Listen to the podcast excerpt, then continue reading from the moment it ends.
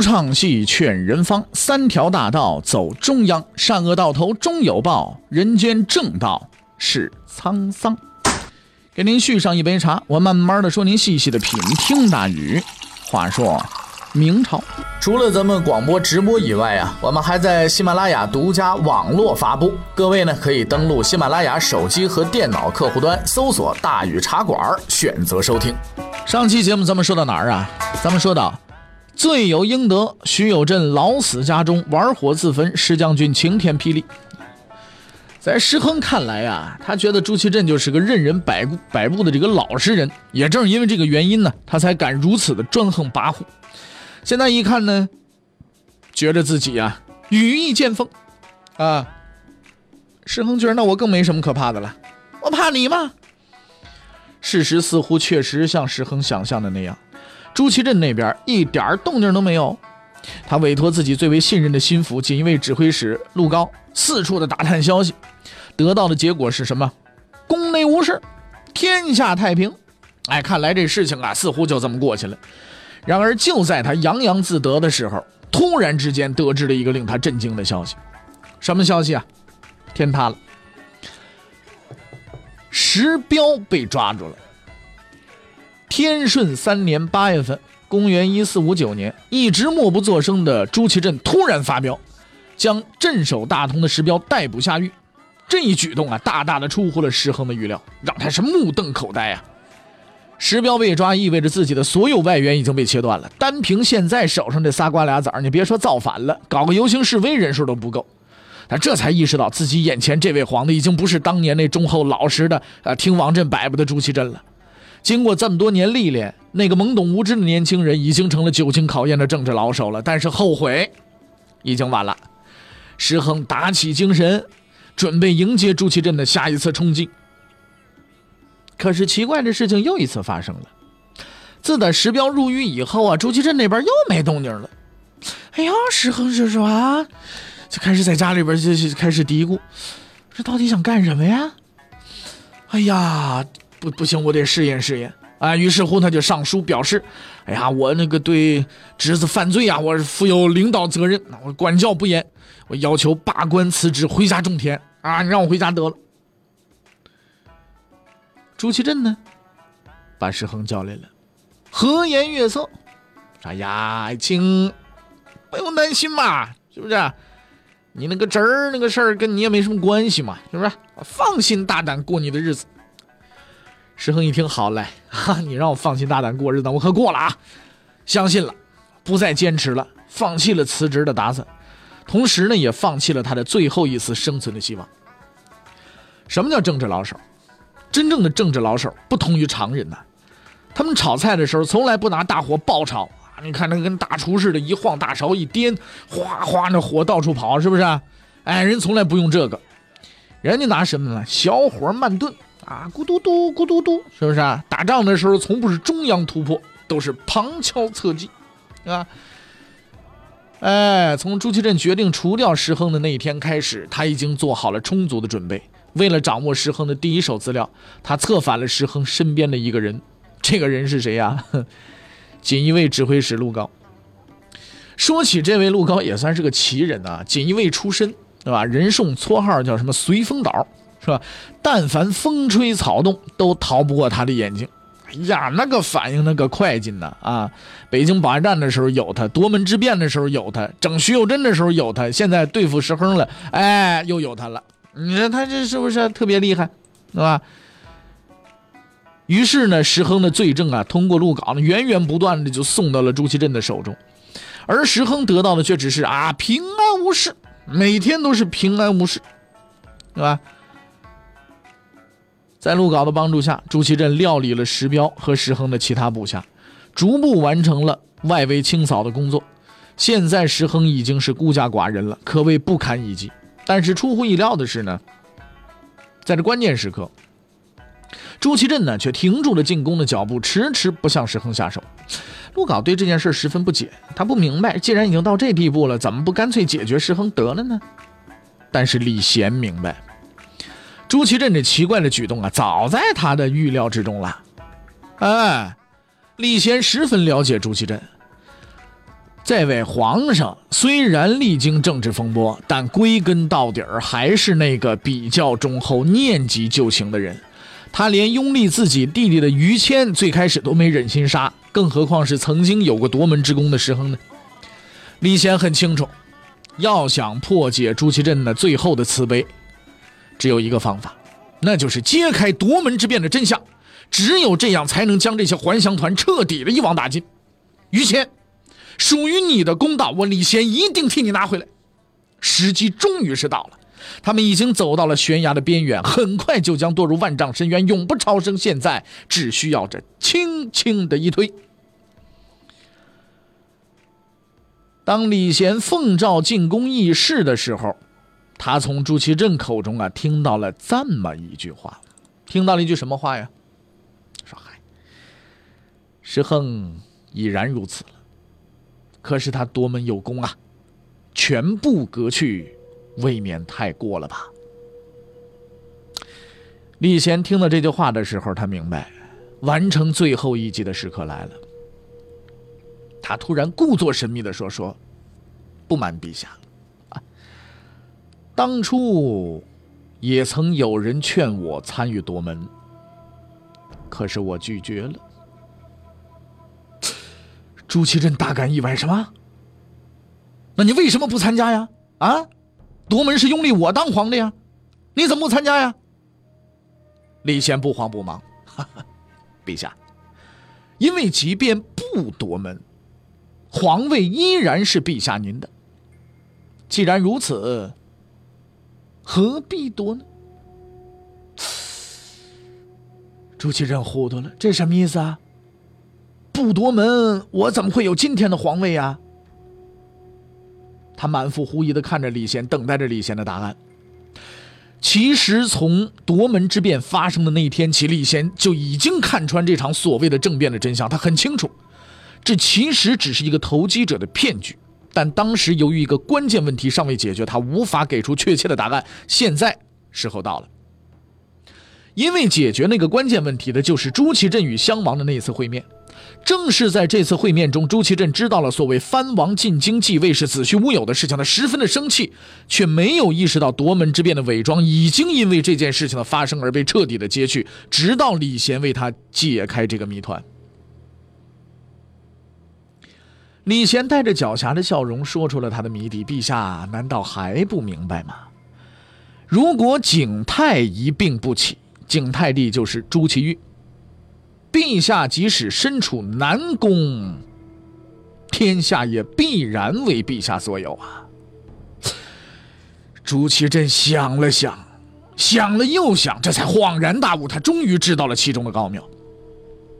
大伙儿可能听了一头雾水啊，咱们来解释一下这谜团的开始和结束。开端就是徐有贞的那句话：“不杀于谦，此举无名。”你如果细细的分析，你就会发现这句话很不简单。徐有贞之所以能够得出这样的结论，是基于两个前提。前提之一，朱祁钰已经一病不起，可能很快就会驾崩，他也没有儿子，到时皇位必然空缺，这是事实吧？前提之二，于谦准备拥立外地藩王进京继位，这一段是徐有贞编的。于是，徐有贞就此得出了一个理所当然的结论，就是夺门有功，谋反无罪。如果当年不是我们夺门，让你继承皇位，你还不知道跟哪儿凉快呢。当年的朱祁镇也是这么认为的，所以于谦才会被认定为反面的典型，而还乡团却大受重用。然而，两年之后的李贤却用事实戳破了这个看似合理的逻辑陷阱。前提一依然是存在的，朱祁钰没儿子，死后皇位是必然空缺的。但是事情到这儿发生变化了，因为前提二已经被事实驳倒了，那么一个最为关键的问题就浮出水面了：皇位到底会属于谁的？那当你列出所有的可能性之后，你会会发现啊，李贤的话是对的，天下非朱祁镇莫属。首先，由于朱祁钰没儿子，他这一支已经不可能继承皇位了。其次，皇族的其他成员，比方说襄王继位，也已经被证明是子虚乌有，那就只能剩下两个可能性了。第一，朱祁镇复位，这对于朱祁镇而言自然是最好的结局。第二，以王朱见深继位。他是朱祁镇的儿子，原本就是名正言顺的皇太子。更为重要的是，他当年只有十岁，而维护朱祁镇的孙太后也还在世，所以皇位传给了朱见深，也就是传给了朱祁镇。谜团解开了，朱祁镇这才明白，这场所谓的夺门之变，真正的受益者并不是他，而是那些还乡团。李贤一看朱祁镇已经醒悟了，趁势又点了一把火。石亨那些人呐，说是迎驾勉强还则罢了，怎么能说是夺门呢？天下本来就是陛下您的，何必要夺呀？幸好事情成功了，万一有个三长两短，事情败了，他们那几条烂命没了也就算了，可陛下，您怎么办呢？如果景泰就此去世，陛下顺利继位，石亨等人便没有丝毫的功劳。他们拿陛下冒险，只是为了自己的荣华富贵呀！嘿，朱祁镇这时候是火冒三丈啊，真是岂有此理！啊，我被忽悠了好几年呢！立刻召集群臣，下达诏令：今后但凡奏折，一律不准出现“夺门”二字，违者严惩不贷。那些冒功领赏的，趁早自己出来承认领罚。要不然，我亲自动手。石亨终于活到头了。天顺四年（公元一四六零年正月），时值夺门之变四周年纪念日，石亨光荣入狱，一个月之后凄惨的死在狱中。可他在地府还没住满一个月，就在阎王那儿见了一个熟人。谁呀？他侄子石彪，同月被押赴刑场处决了。这位正统年间第一勇将就此结束了他的一生。从名将到奸臣，贪婪和私欲改变了他的人生轨迹。人各有志，无需多说。只是不知他皇权之下，有何面目去见当年的亲密战友于谦呐？所谓君子报仇，十年不晚。可李贤却似乎是一个热爱生命、珍惜时间的人。解决徐有贞和石亨。他只用了四年，现在他的猎物还剩下最后一个呢，就是大太监曹吉祥。徐有贞足智多谋，石亨兵权在握，这两位仁兄都不是善类。与他们相比，曹吉祥实在算不上什么。要学历没学历，是要武艺没武艺。现在还乡团的两位主力已经被罚下场，就剩他自己了。对李贤来说，解决这个硕果仅存的小丑，应该是他计划中最为轻松的一步。可他没想到，这个了这个不起眼的这个曹吉祥啊，不但是最难对付的一个，还差点要了他的命。石亨一死，曹吉祥就慌了。这也难怪，不用细想，光扳手指头就能算的就明白，下一个也该轮到他了。在如此险峻的时刻，一般人考虑的应该是低调为人，苟且偷生，能混个自然死亡，谢天谢地了。可这位仁兄的思维却着实异于常人，他不但毫不退让，还积极要求进步。他还有着更高的精神追求。什么精神追求啊？我要当皇帝。曹吉祥有个养子叫曹钦，他和曹吉祥一样，有着远大的理想啊，并对此呢充满了信心。但要真动手啊，他们还需要一样东西。为此呢，他私下里找到自己的门客冯毅啊，就问了他一个意味深长的问题：哎，说自古以来。有宦官子弟当皇帝的吗？冯异心知不妙啊！好家伙，这这是要出事儿啊！但是毕竟自己在人家的家里边混饭吃嘛，顺口答了一句啊，有啊，曹操啊。对于这个答案，我们有必要说明两点啊。首先，这个答案不能算全对，因为曹操是死了以后才被追认为皇帝的。其次，估计冯异也没想到，为了这句话，他把自己这个命赔上了。嗯啊。找到了理论依据的曹钦大喜过望，立刻在曹操的光辉形象指引下，大张旗鼓的开始干起来了啊！书生造反三年不成，而曹吉祥和曹钦用行动证明自己文化有限，不是书生。他们二话不说，甩开膀子开始准备造反了。昔日司礼太监王振预备几天就敢出征打仗，而曹吉祥紧随其后，筹划一个多月。哎，我们去造反吧！好，造反了。曹吉祥和曹钦经过所谓仔细筹划，制定了一个简单易行的计划。简单到就一句话，就是什么话呢？曹钦带兵杀进宫中，曹吉祥在内接应，杀掉朱祁镇，自己当皇帝。以上计划完毕。哈哈，制定人曹吉祥、曹钦。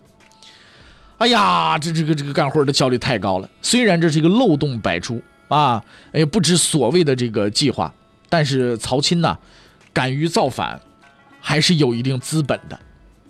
那么这个资本是什么呢？这个资本呢，是他手下的达官。所谓达官，就是投降的蒙古兵。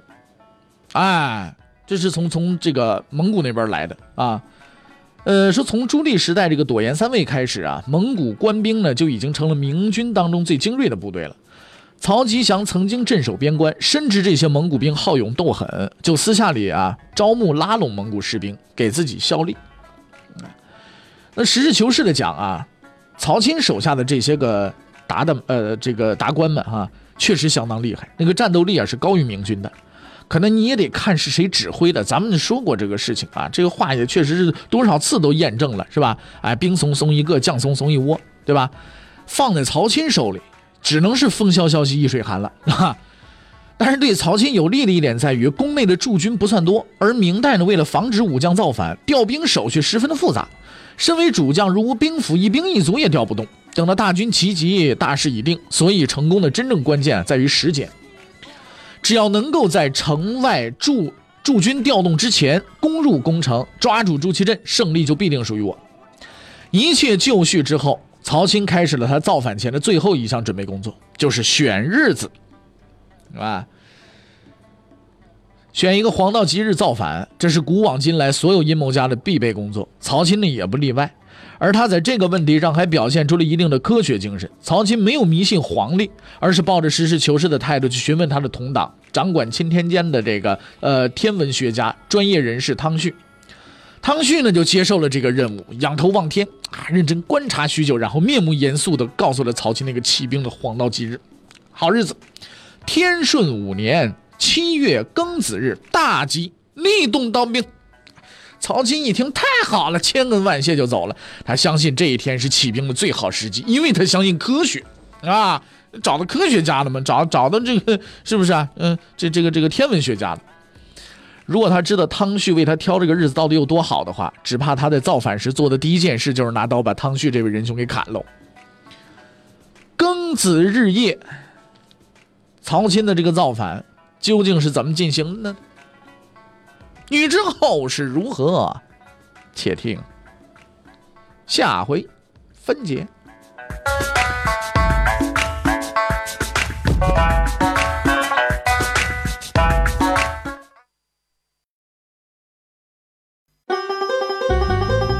各位，你想跟大禹交流吗？你想跟大禹辩论吗？你想给大禹指出错误吗？来微信吧。微信搜索订阅号“大宇茶馆”，哎，就能实现了。记住啊，宇是宇宙的宇。